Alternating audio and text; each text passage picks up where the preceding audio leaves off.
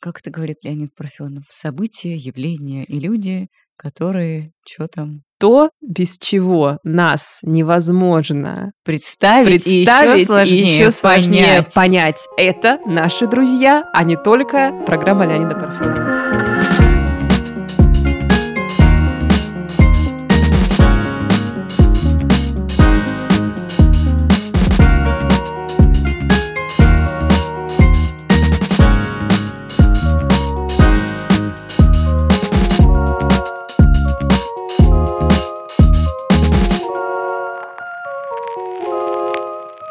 Здравствуйте, дорогие наши слушатели. Это подкаст Норм. Меня зовут Даша Черкудинова. А напротив меня сидит блистательная Анастасия Курганская. Спасибо, что представила меня. Я решила загадочно отмолчаться в этот раз. Да, это я. Как дела ваши? Да ничего, неплохо. Потихонечку. Уже хочется, конечно, в отпуск, честно говоря, как-то уже отдохнуть. Но мы работаем, и в ближайшее время вы будете слушать нас каждую неделю. Мы надеемся на это, по крайней мере. А кроме того, если вы в Москве живете или приедете в Москву, у вас будет возможность посетить наш бранч. Мы второй будем проводить уже бранч. Такая привычка у нас появилась. Проводить бранчи с нашими слушателями в рамках mindfulness-клуба подкаста «Норм». Антистресс-клуба, да. Антистресс-клуба. Да, мы стали проводить что-то среднее между завтраками и обедами в разных интересных пространствах и с разными интересными, классными московскими гастропроектами и кофейнями. Мы уже один провели пару месяцев назад, и вот проведем второй совсем скоро. Анонсируем мы все эти мероприятия в нашем Инстаграме и Телеграме. Поэтому подписывайтесь. Чтобы не пропустить. Я надеюсь, да, что вот этот выпуск, который мы сегодня запишем с тобой, он войдет в наш золотой фонд, потому что он снова о вечно актуальном, о дружбе, о друзьях. Тоже эту тему нам заказали наши подписчики в Инстаграме какое-то время назад. Попросили нас записать выпуск о том, как расстаются друзья, о дружеских расставаниях, о том, как заканчиваются дружбы. Мне кажется, это очень актуальная тоже действительно тема, и как будто бы чуть меньше они говорят, чем могли бы. Вот все говорят про расставания любовные, все снимают кино о них, все о них пишут песни. А вообще-то расставания с друзьями, ну, мне кажется, не менее важны в нашей жизни и иногда не менее драматичны и не менее болезненны. Но как будто, знаешь, чуть меньше внимания им уделяется. Сейчас исправим. Наш стол заказов исправляет все недостатки Культуры массовой, мировой. Будем говорить о дружеских расставаниях. Немножко поговорим с Дашей о нашем личном опыте расставаний с друзьями и послушаем истории нескольких наших слушателей, которые нам рассказали, как они расставались со своими best friends.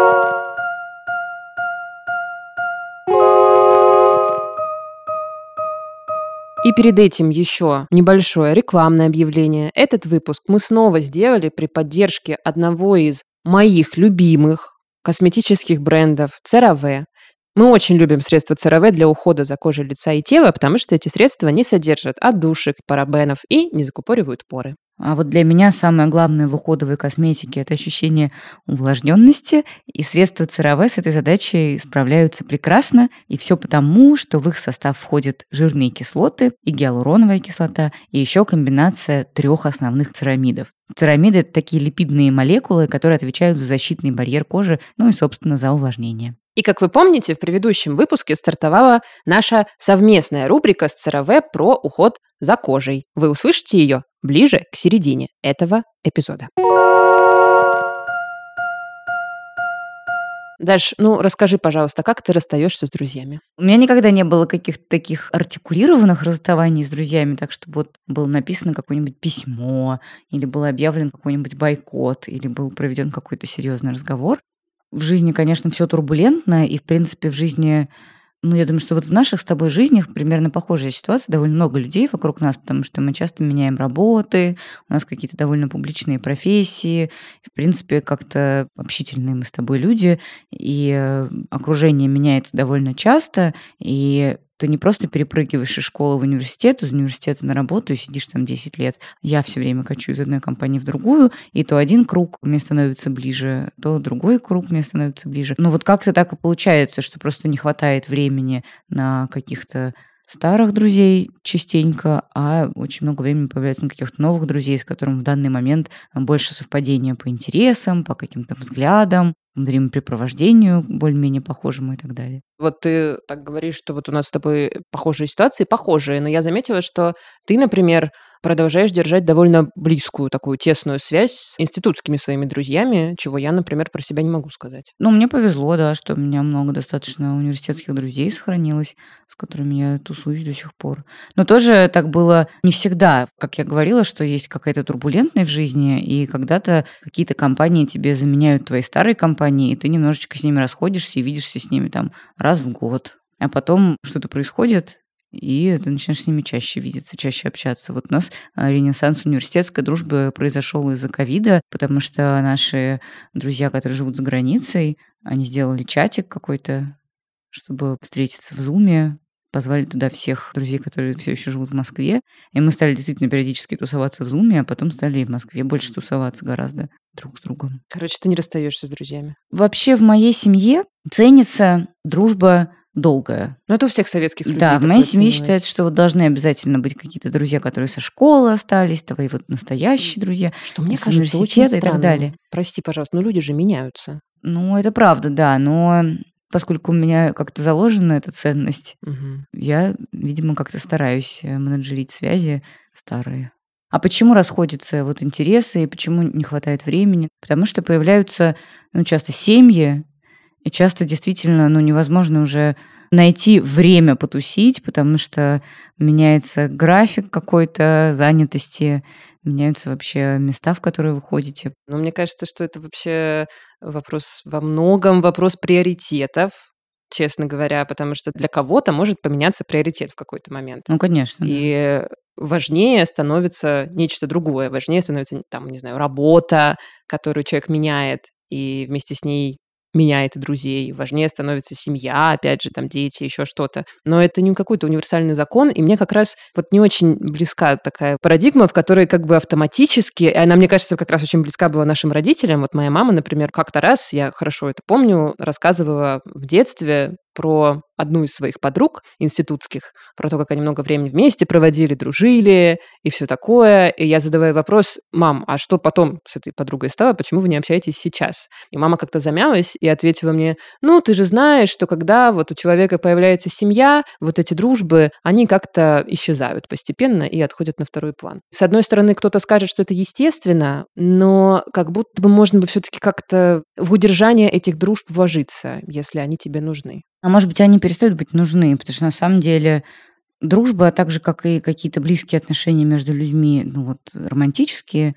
такая штука, из которой мы часто выходим, потому что нам перестает быть человек близок, интересен. Да, потому хорошо что мы перестаем с ним разделять какие-то ценности, потому что у него появляются какие-то новые штуки, и у тебя появляются какие-то новые штуки. И я не хочу здесь употреблять слова «вырастаете» из какой-то дружбы, потому что это значит, что как будто бы другой человек не вырастает, но вы идете в какие-то разные стороны. И, может быть, начинает какое-то раздражение присутствовать, потому что человек, который раньше разделял с вами абсолютно все ваши взгляды и все ваши мысли и понимал вас по полуслову, вдруг начинает что-то такое высказывать, что вам совершенно непонятно, не близко и отталкивает. А может быть, даже зависть какая-то присутствует, если вдруг кто-то из вас там начал преуспевать в карьере или, например, построил семью, а у вас там что-нибудь не получается, и это тоже как-то ранит. Бывает довольно часто. Я вообще решила, что в этом эпизоде я хочу выступать за разрывы дружеских отношений. Ну, то есть это не значит, что нужно разбрасываться ими, но мне кажется, что расставаться нормально, если вдруг вы уже перестали ну, не хочется говорить получать удовольствие от дружбы, тоже как-то странно. Дружба все-таки не только про удовольствие, да. Но если эта дружба перестала вас подпитывать, то, возможно, действительно нужно ее оставить прошлом. Это нормально. Другой вопрос просто, как расставаться с друзьями, как сейчас модно говорить, экологично, чтобы не было очень больно вам с вашим другом. Я видела иногда разные компании, в которых очевидно уже, что людям не очень друг с другом комфортно, угу. но они почему-то пришли, сидят и пытаются разговаривать из уважения к прошлому общему, да. которое они разделяют, каким-то историям, и вот там происходит какое-то вечное перемалывание, а помнишь, как мы да. в 92-м. Но с другой стороны, если дозированно принимать такие инъекции старой дружбы, Инъекции то это старой бывает дружбы. даже прикольно и интересно. И вдруг иногда на этих посиделках э, какой-нибудь ваш старый приятель может раскрыться с совершенно неожиданной для вас стороны, что-нибудь рассказать, и вы ему тоже что-нибудь расскажете, и вдруг произойдет ренессанс. Послушай, у меня такого не было еще ни разу. Возможно, все будет, и я еще не дожила до этого этапа. Возможно, это так и есть, я не спорю, возможно. Но у меня пока так не было. Зато было не раз такое, что я сижу и чувствую, что ничего нас больше с моим другом как будто бы не скрепляет, кроме каких-то наших старых опытов. Ну и что ты делаешь в такой ситуации? Ты знаешь, я просто отдаляюсь. Ну, как мне кажется, это распространенный тип, наверное, да, расставание с друзьями. Вы просто начинаете меньше друг с другом времени проводить.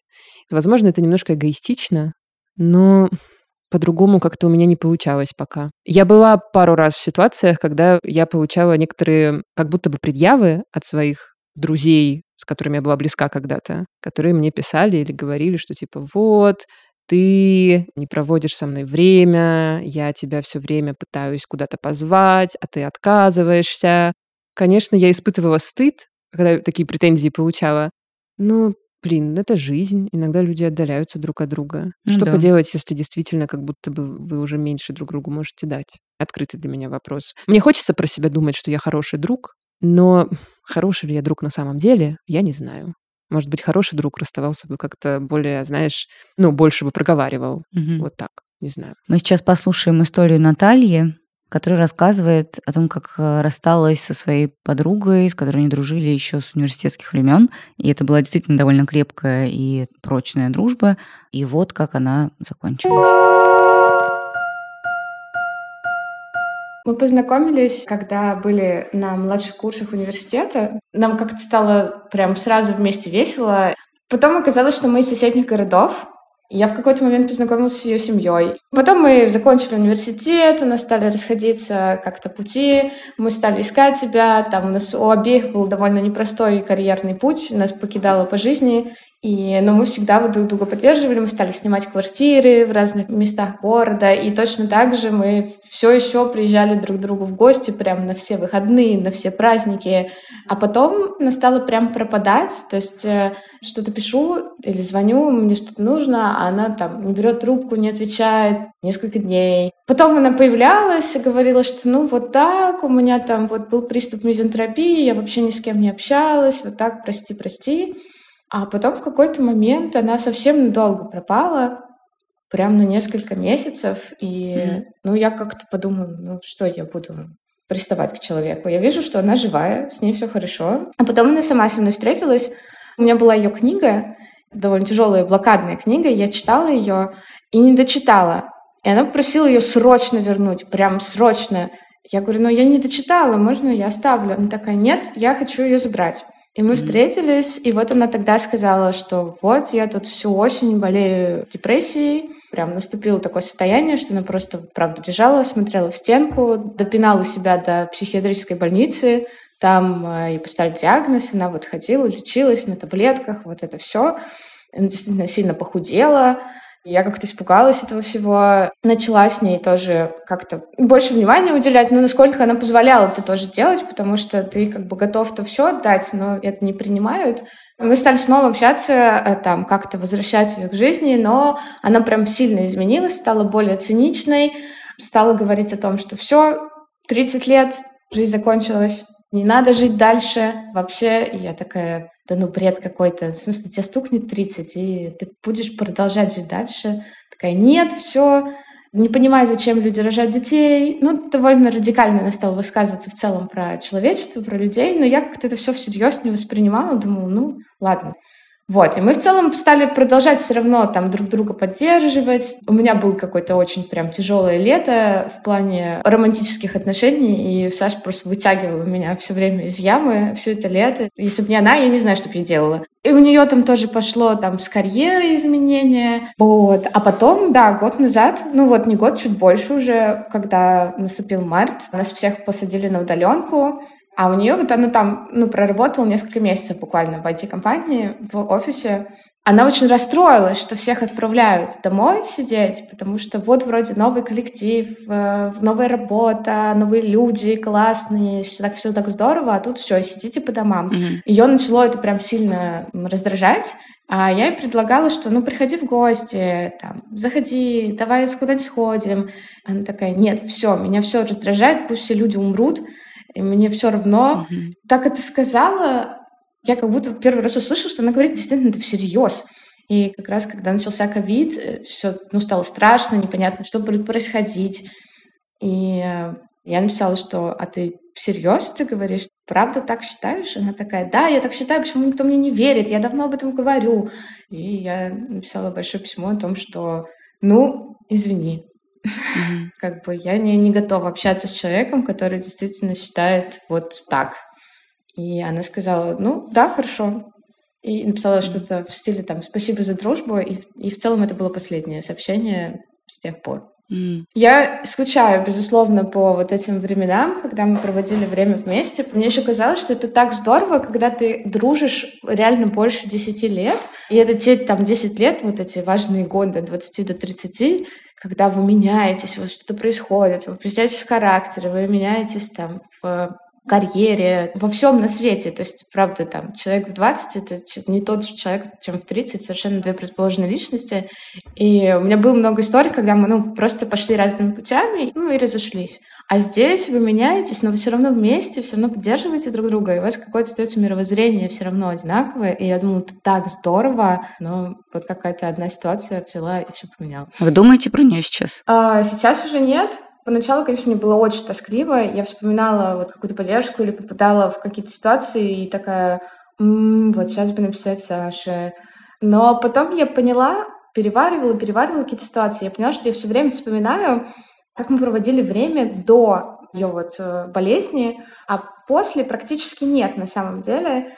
И я подумала, что, наверное, мне дорог человек, действительно, который был вот до болезни. Это очень печально и тоже цинично звучит, что ну, вот все же мы не застрахованы, mm-hmm. но не так уже, наверное, мне важен был человек, который вот после был. То есть это скорее какие-то воспоминания, там, цепляние к прошлому.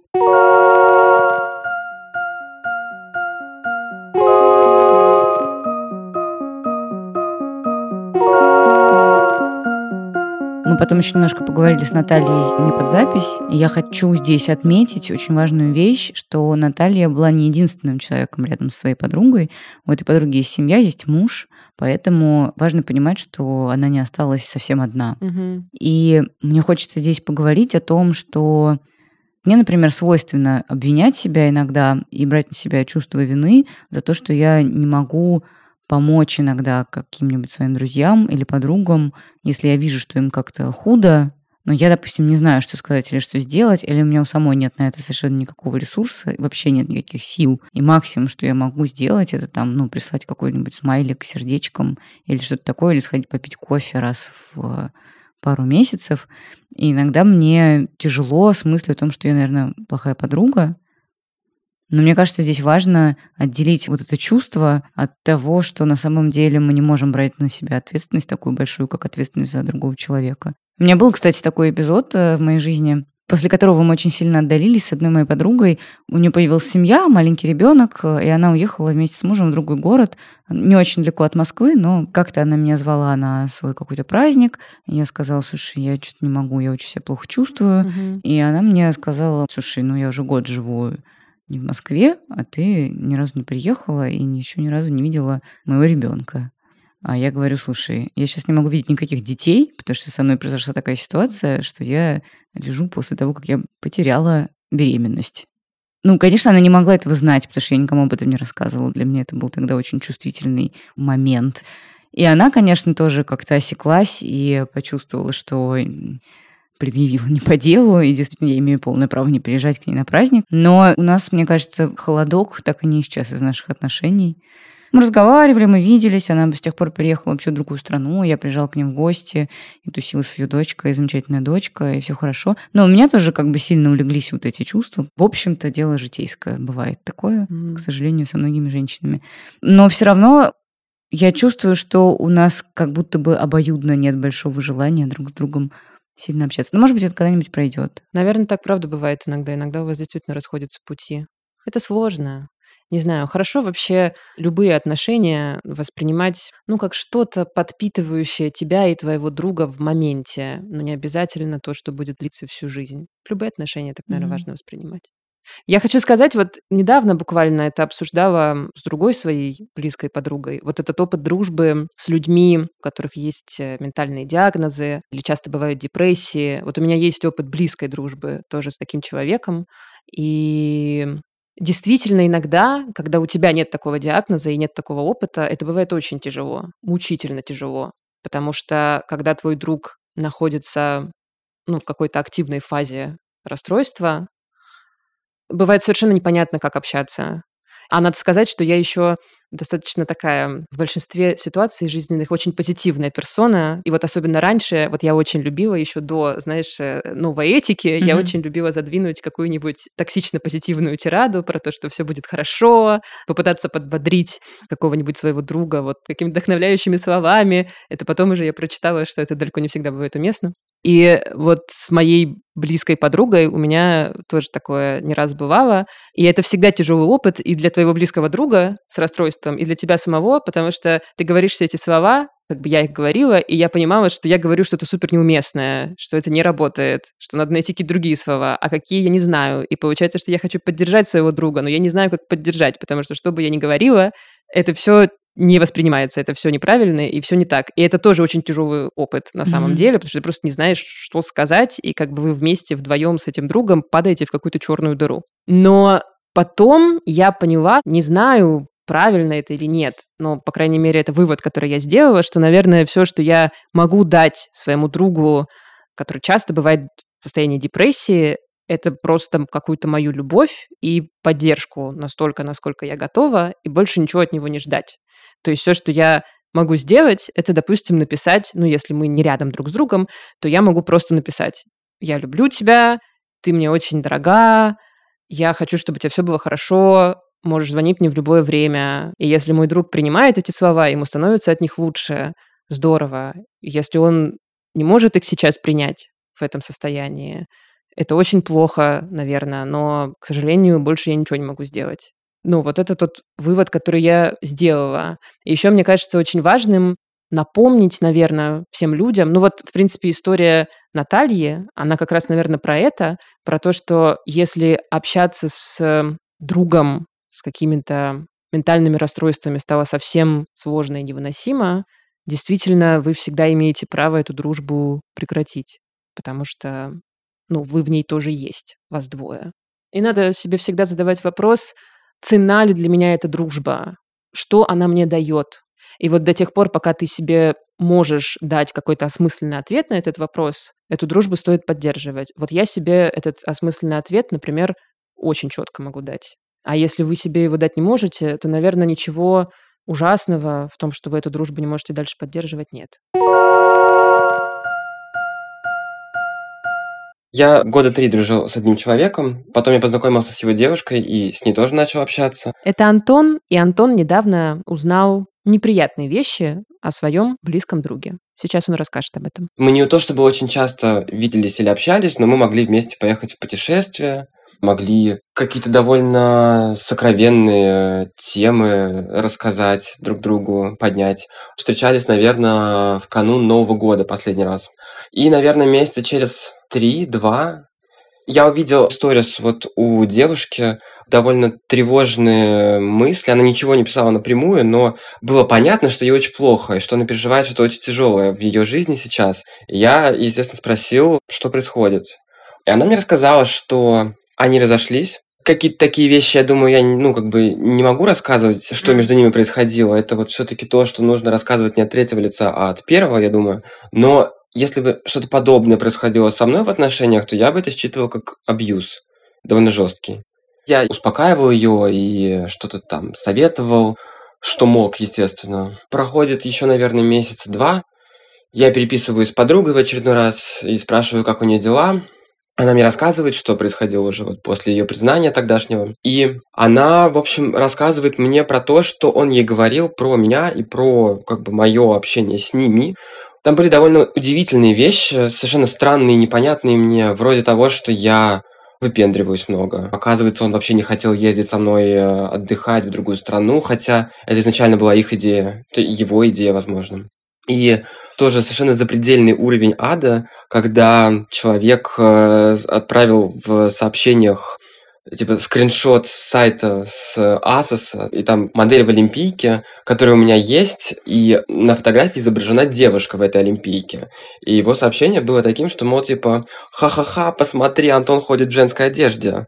Ну, это довольно странный, как бы вообще контекст разговора. Отгадывать гендерную принадлежность Олимпийки, все равно, что отгадывать гендерную принадлежность белой футболки. Я считал это как э, некую лайтовую гомофобию, как же так, гей носит женскую одежду, давайте мы над этим посмеемся. И была прям уже какая-то пожестче гомофобия, которая касалась сексуальных практик, которые практикуют гомосексуальные мужчины. Причем это же даже не конфликтная ситуация. Тут э, нет конфликта, тут нечего выяснять. Я не могу написать человеку, мол, типа, а что произошло, что я тебе сделал плохого, потому что, очевидно, ничего плохого не сделал. Это был такой нонсенс, у меня отвалилась челюсть. Даже если бы я захотел что-то написать, я бы ничего не написал, потому что я просто не знал, что. И в какой-то момент я просто удалил его из друзей это всюду, заблокировал. Это такая странная ситуация, потому что вообще ничего этого не предвещало. За три года общения я не видел ничего, даже близко напоминающего какие-то стереотипы. Ничего настораживающего в нашем общении не было. И тут раз это вот на меня сваливается вот вся эта информация, я не могу ей не верить, потому что, там, ну, грубо говоря, мне сообщение переслали. А насколько вы были близки с ним, вот в то время, когда вы хорошо общались? Я мог назвать его одним из лучших друзей. Мы могли не очень много времени проводить вместе офлайн, но онлайн мы могли списываться довольно часто. Скучаешь ли ты по нему как по другу? И какие эмоции ты испытываешь вот в связи с тем, что он, ну, получается, сейчас как бы перестал быть твоим другом? Ну, конечно, скучаю, потому что довольно сложно все равно вычеркивать что-то, что имело для тебя значение в твоей жизни. Скажи, пожалуйста, можешь ли ты себе представить какой-то вариант развития событий, в котором вы допустим, снова через какое-то время начинаете общаться с этим чуваком? Сейчас ну, я бы сказал, наверное, что нет. Нельзя говорить плохо про других людей за их спинами. Если ты приходишь в гости к людям, и когда ты уходишь от них, нельзя шутить про них гомофобные вещи. Ну вот мне кажется, что это довольно очевидные мысли. Если я пойму, что это не очевидные мысли, то да, тогда, возможно, в будущем мы помиримся. Но сейчас, мне кажется, это невозможно. Пришло время нашей партнерской рубрики с косметическим брендом CeraVe. CeraVe – это доступный дерматологический уход для любого типа кожи. В каждом эпизоде мы вместе с CeraVe разбираем один миф про уход за кожей. Сегодня поговорим о том, как различаются средства для мужчин и средства для женщин. И что такое гендерно-нейтральная косметика. С нами говорит Майя Гаудобина, врач-дерматолог, косметолог и медицинский эксперт марки CeraVe. Здравствуйте, Майя. Здравствуйте, Настя. Спасибо большое, что э, уделили время. Скажите, пожалуйста, а нужны ли вообще разделения на мужскую и женскую косметику? Действительно ли у нас разная кожа? И в чем эти различия, если они есть, заключаются? Кожа у нас действительно разная, но есть некоторые нюансы, которые часто встречаются, скажем так. Во-первых, если мы с вами сразу нырнем вглубь кожи, то у мужчин в коже на 30% коллагена больше, чем у женщин. Это, как говорят все мои пациентки, еще одна жизненная несправедливость. Угу. Вот она в коже таким образом проявляется.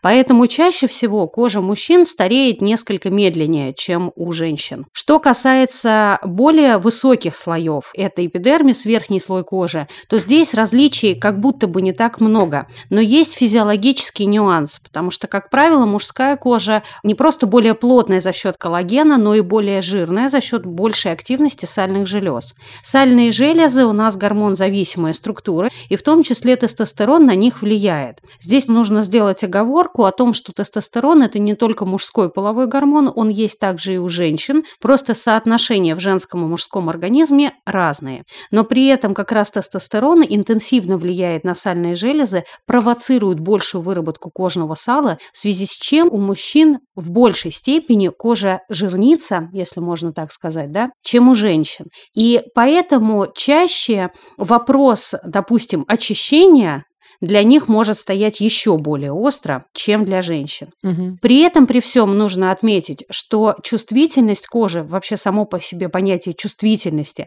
оно характерно и для одних, и для других. То есть и у мужчин кожа может быть чувствительная. Просто если женщины скорее на приеме пожалуются на то, что не могу наносить крем, потому что он щипит, или лицо краснеет, или лицо стягивает, да, они будут описывать ощущения, то мужчина, например, скажет, не могу часто бриться, не люблю.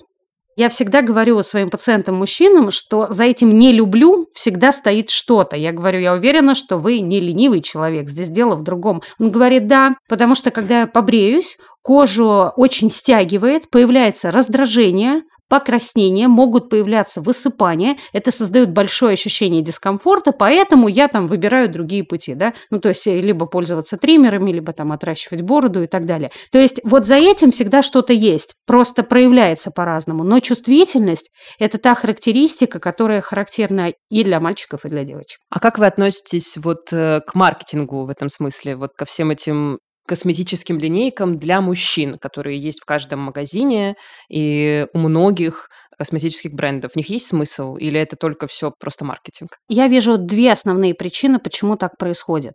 Давайте себе представим ситуацию, когда вы подходите к любой линейке, представленной большим количеством продуктов.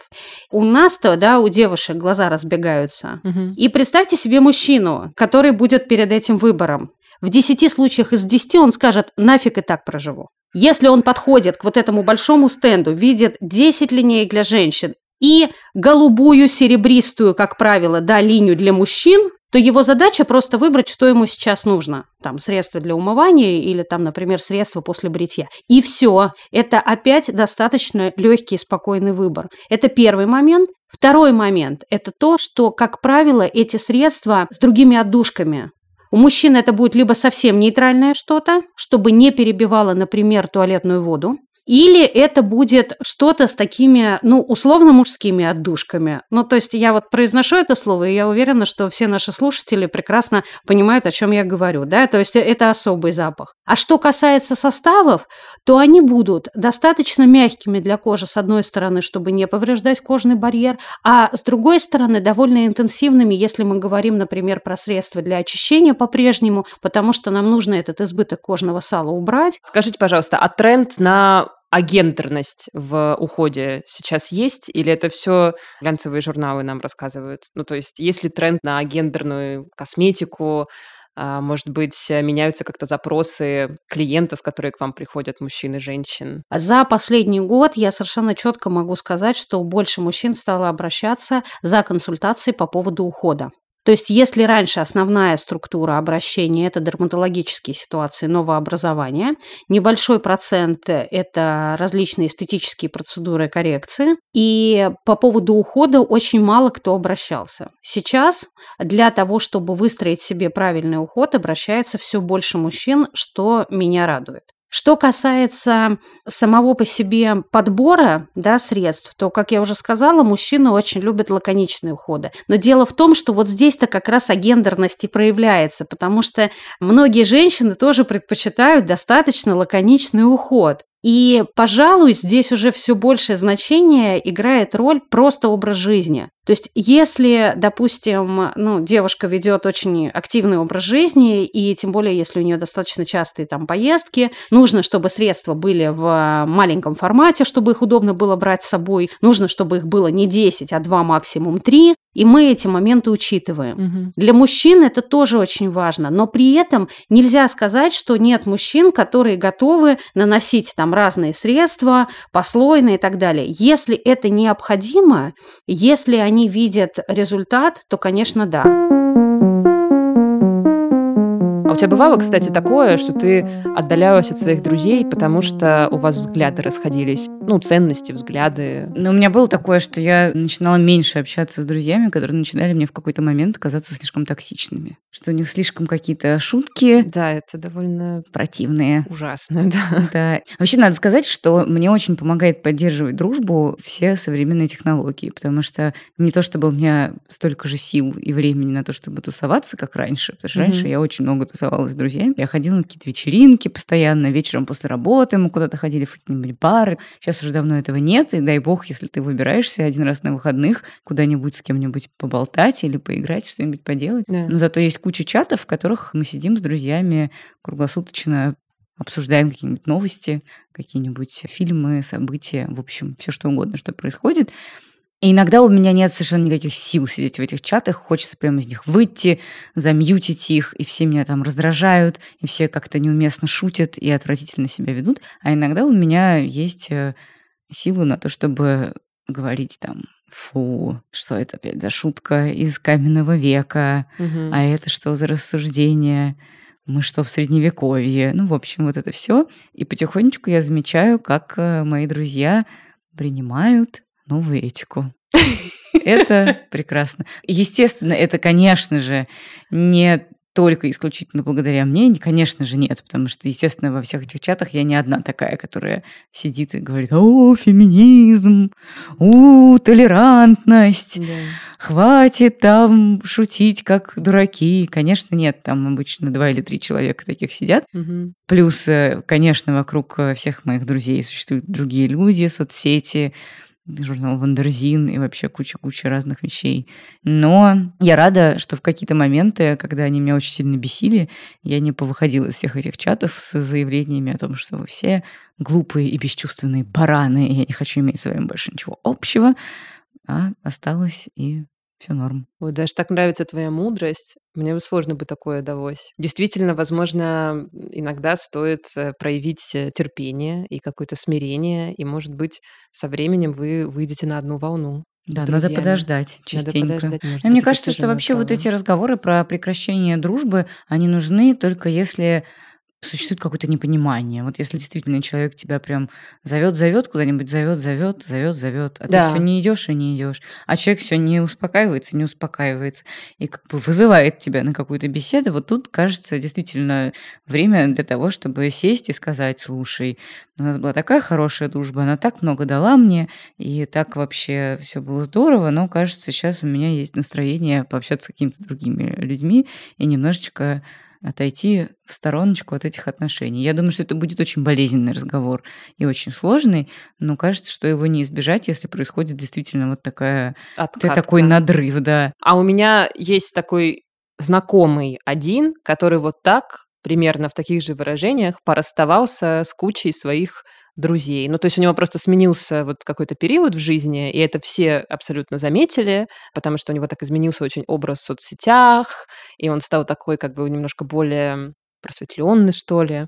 И вот он очень многим своим друзьям написал такие сообщения, что как бы извини, но у меня сейчас немножко меняется вектор в жизни, и в целом вот я от нашей дружбы, наверное, взял все, что мог взять. Тональность была такая, и сейчас это такая притча во языцах. Короче, всех это очень обидело. Ну да, естественно. Хотя я думаю, что этот человек думает, что он расстался достаточно экологично как раз со своими друзьями, то есть он все проговорил, но, может быть, есть какие-то ситуации иногда, в которых все проговаривать не обязательно. Ну ладно, а давай с тобой послушаем историю, в которой человек сам себя осознал как плохого и, может, даже абьюзивного друга. Мы когда собирали войсы для этого выпуска, нам пришел вот такой вот интригующий войс. Послушайте его. У меня было довольно болезненное расставание с подругой. Мы дружили на протяжении нескольких лет, а потом она просто перестала в какой-то момент со мной общаться без объяснения причин. И, наверное, где-то около двух лет я переживала по этому поводу, как-то не могла собраться. Для меня это было достаточно болезненное расставание. И уже проработав другой запрос с психотерапевтом, я поняла, что просто в какой-то момент наши пути разошлись, и с моей стороны это было большое нарушение ее каких-то личных границ. В общем, спустя какое-то время я поняла, что абьюзером была я. И мы позвонили девушке, которая прислала нам этот войс, ее зовут Лидия, и решили узнать подробности этой истории. Мы с моей подругой познакомились уже в таком осознанном возрасте, когда нам было по 20. У нас было максимальное количество общих интересов. Это была и работа, и мы обе учились э, на одном курсе в разных, правда, институтах, но, тем не менее, у нас какой-то был общий бэкграунд, и какие-то семейные обстоятельства у нас были схожие. В общем, прям чуть ли не родственная душа. Вот, и мы на этой почве, собственно, сдружились. Проводили очень-очень много времени. Мгм. Дружили мы долго, мы где-то, наверное, лет пять дружили и проводили достаточно много общего времени соответственно, и на работе, и после работы, и как-то все время досуг у нас был организован вместе. Но как это обычно бывает, через какое-то время у людей заводятся отношения, собственно, и у подруги завелся молодой человек, чему я была, конечно, несказанно рада. Мгм. Но со временем я стала за собой замечать, что подруга как-то отдаляется. Да, она стала отдаляться все дальше и дальше. Не блокировала меня в соцсетях, просто наше общение, оно как-то свелось к минимуму. Я очень переживала по этому поводу, потому что мне казалось, что вот э, у нее и у меня появился молодой человек, теперь мы будем общаться вчетвером, даже еще больше, и вот мы можем вместе путешествовать, отдыхать. Ну и в тот момент, когда все свелось на нет, э, я начала замечать за собой уже потом, анализируя, что это немножко нездоровые какие-то отношения. Мне появлялась ревность, когда я замечала, что она дружит с какими-то другими подружками, а со мной она встретиться не может. Ищу с ней встречи, Мгм. она находит отговорки, но потом, тем не менее, там я вижу, что эти отговорки не находят подтверждения, потому что она проводит время как-то иначе. В общем, я как-то болезненно это все переживала. Только моя подружка больше ни с кем дружить нельзя. Мгм. Наверное, года два я переживала, я прям даже плакала, звонила ей даже иногда, говорила, вот, ну почему мы не общаемся, это так дороги для меня, эти дружеские отношения. И Думала, что если я ей объясню, наконец, что какая-то ценная, и вообще как тяжело найти такого родственного человека, что она поймет и все вернется на круги своя. Мгм. Наверное, год два я так переживала. Потом как-то это все, видимо, забылось. Я, наверное, даже из-за расставания с молодыми людьми как-то так не переживала. И не знаю, почему такое произошло в моей жизни. Спустя какое-то время я обратилась к психотерапевту по другому запросу, на самом деле. Мы долго работали с самыми разными какими-то темами. И, наверное, спустя только работу с психологом, продолжительную, там, больше года, я поняла, почему она от меня отдалилась в тот момент, в чем я была не права. Я поняла, что с моей стороны это был откровенный сталкинг, когда я мониторила соцсети, выясняла, где она, искала подтверждение, почему она со мной не встречается. Ну, как бы я навязывала свое общество, возможно, где-то. Мгм. И, наверное, было тяжело сказать мне, что там тебя слишком много, мне вот хочется там с семьей провести, или у меня там есть другие друзья, или там прекращай так себя вести. Я это поняла уже после 30, я это поняла. Вы не пробовали с ней, может быть, уже сейчас э, пообщаться и как-то обсудить это? С тех пор, как мы не общаемся, уже прошло 6 лет, наверное, М. в общей сложности. Я думаю, что наши пути в какой-то момент разошлись очень кардинально в разные стороны. Там, наверное, даже я не найду каких-то концов в связи, да, потому что сейчас уже другие Мгм. соцсети, телефоны друг друга потеряны, поэтому какая-то такая история. Но вот какая-то тоска, видимо, все еще остается. Ну, раз вы откликнулись, написали нам решили эту историю рассказать, значит, что-то еще где-то как будто бы не заросло, да? Я подумала, вдруг кто-то сталкивается тоже с такой историей, может быть, сам за собой не замечает, но когда у него какая-то болезненная привязанность к другому человеку, потому что все равно это немножко нездоровая какая-то история, когда там ты стараешься заполнять все время человека, придумываешь какие-то поводы для того, чтобы видеться, и это чаще в отношениях, наверное, встречается, в каких-то любовных, да, но вот у меня это в дружбе выразилось так. Ну, мы, наверное, в какой-то момент просто переросли. Может быть, она переросла раньше, эту дружбу. Причины я никогда не узнаю. Я могу только оценить свои действия, да, что с моей стороны было, где, на свой взгляд, я вела себя некорректно.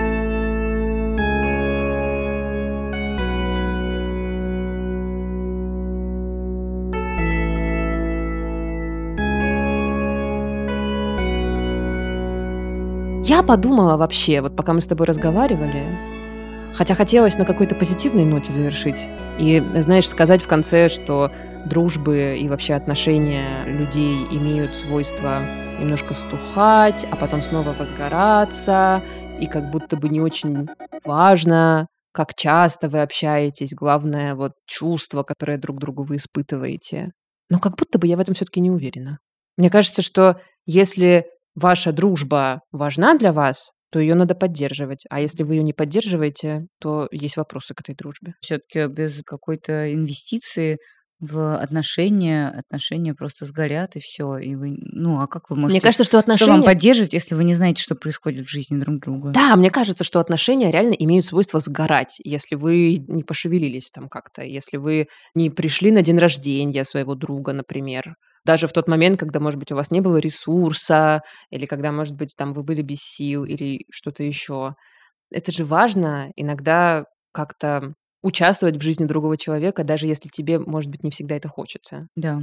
Но я, кстати, хотела сказать в конце этого разговора, что кажется мне сейчас, что должно быть много у человека каких-то социальных связей более поверхностных, чем дружеские, но при этом с какой-то перспективой. Вот, может быть, какие-то люди Вот это, в это спортивных голос, секциях, голос рациональности. да. походах, какие-то коллеги по работе, с которыми вы иногда ходите там выпить коктейль или там кофе, компот, что-нибудь такое, провести как-то вместе время. Потому что кажется, что очень подпитываешься от таких вот необязательных коммуникаций, в которых все немножечко делают вид, что они лучше, чем есть на самом деле. Как будто М. немножечко более веселые, немножечко М. более дружелюбные, немножечко более прикольные, чем есть. И ты как-то как будто бы заряжаешься этой. Вот с новыми людьми очень поэтому здорово знакомиться в каких-то, оказывается, тусовках, ну, которые в целом на тебя более-менее похожи, но вот какие-то незнакомые там люди присутствуют, и тебе тоже интересно послушать, чем они живут, что они изучают,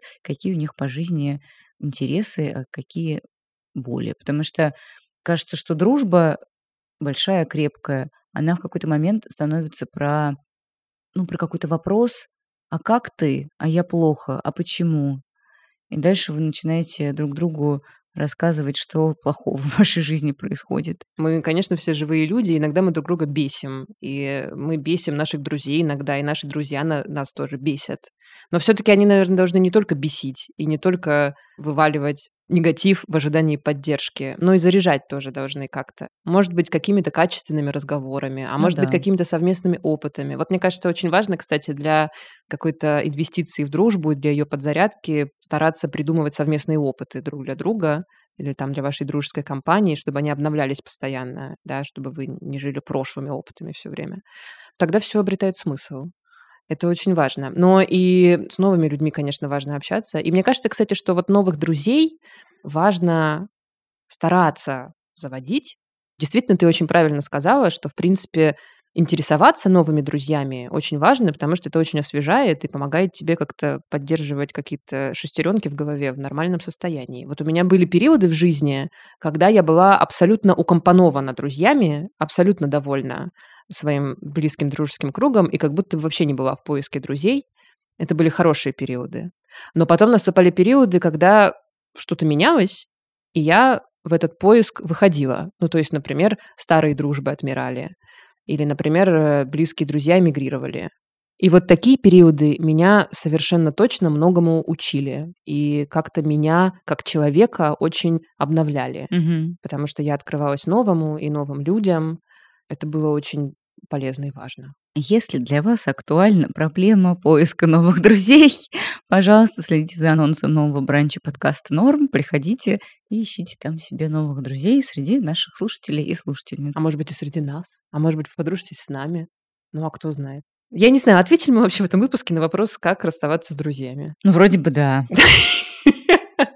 Мне кажется, не бывает вообще, или окей, очень редко бывают экологичные расставания. Расставание, особенно если оно в одностороннем порядке происходит, это всегда неприятный опыт. Стресс. Абсолютно. События происходят, иногда они болезненные, но нам остается только созерцать их и принимать. Как это говорит Леонид Парфенов, события, явления и люди, которые что там То, без чего нас невозможно представить, и представить еще сложнее, и еще сложнее понять. понять. Это наши друзья, а не только программа Леонида Парфенова. Да, желаем вам, дорогие слушатели, поддерживать и укреплять дружбы со старыми Да. друзьями и находить интересных новых. Да. Это был подкаст «Норм». Меня зовут Настя Курганская. Меня зовут Даша Черкудинова. Пока. Пока.